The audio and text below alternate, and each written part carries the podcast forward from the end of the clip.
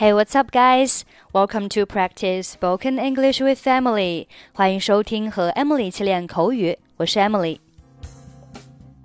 在上一节课当中，我们学习了用英文表达高兴。今天来学习表达不高兴、心情不好。I get upset，我很生气。Upset 形容词表示生气的。That's so offensive。 真是令人生气。Offensive 可以表示冒犯的、无礼的、讨厌的。That person is so rude。那个人太粗鲁了。Rude 表示粗鲁、无礼。How rude can you be？你怎么如此无礼？That really makes me mad。那简直要让我发疯。He drives me crazy when he does that. 他那样做的时候，简直让我发疯。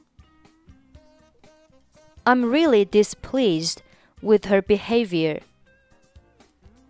我对她的行为感到非常不满意。She is the most unpleasant woman I've ever met. 她是我见过的 最令人讨厌的女人。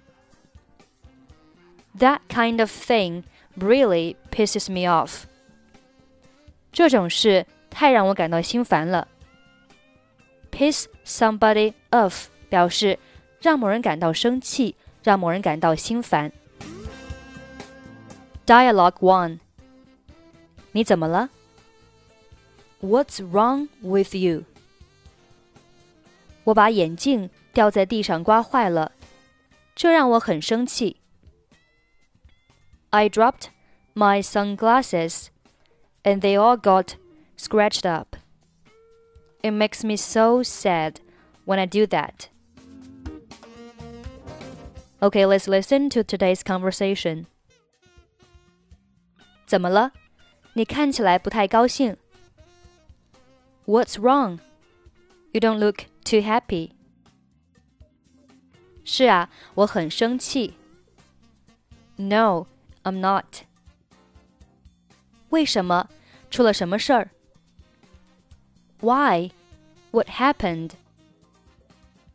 我今天接待了一位来我们办公室的客户，他要去 A B C 大学，但他对我上的 D E F 大学评论了一通，这让我很不高兴。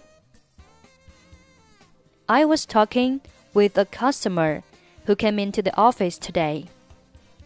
He was going to ABC University and he made a remark about DEF University, which I went to. That really put me in a bad mood. 别让这件事影响你，干脆在这儿坐一坐吧。我来给你做做按摩。 Try not to let it get to you. Why don't you sit down here? I'll give you a massage. What's wrong? You don't look too happy. No, I'm not. Why? What happened?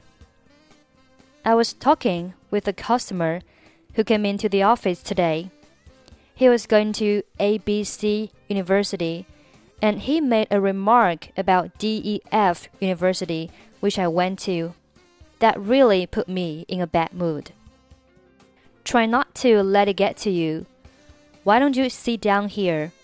I'll give you a massage. Okay, that's pretty much for today.